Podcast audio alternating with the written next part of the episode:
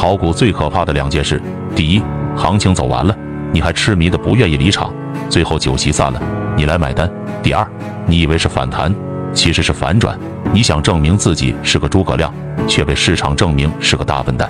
以上两种情况如何避免呢？点赞关注，以下都是游资大神的干货。他说，其实答案就是两个字：规则。规则可以很简单，比如以十天均线作为进退的依据，只要没有有效跌破十天均线就做多，跌破清仓，跌破次日无法收复就空仓。我并不去测算会不会跌破，也不去测算何时跌破，更不用解释为什么跌破。我只是规则的守护者，我要付出的代价是假跌破卖掉，然后符合条件再买回来，增加了交易成本，得到的好处是永不套牢，也永不踏空。凡事都要付出代价。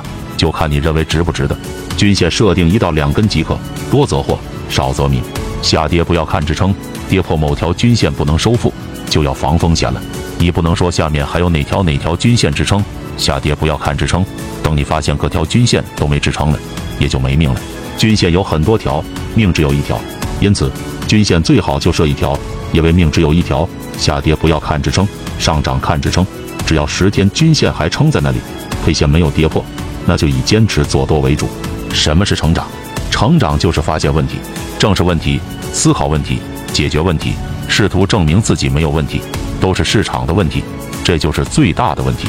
更多一线游资与陆心法干货已整理到主页橱窗。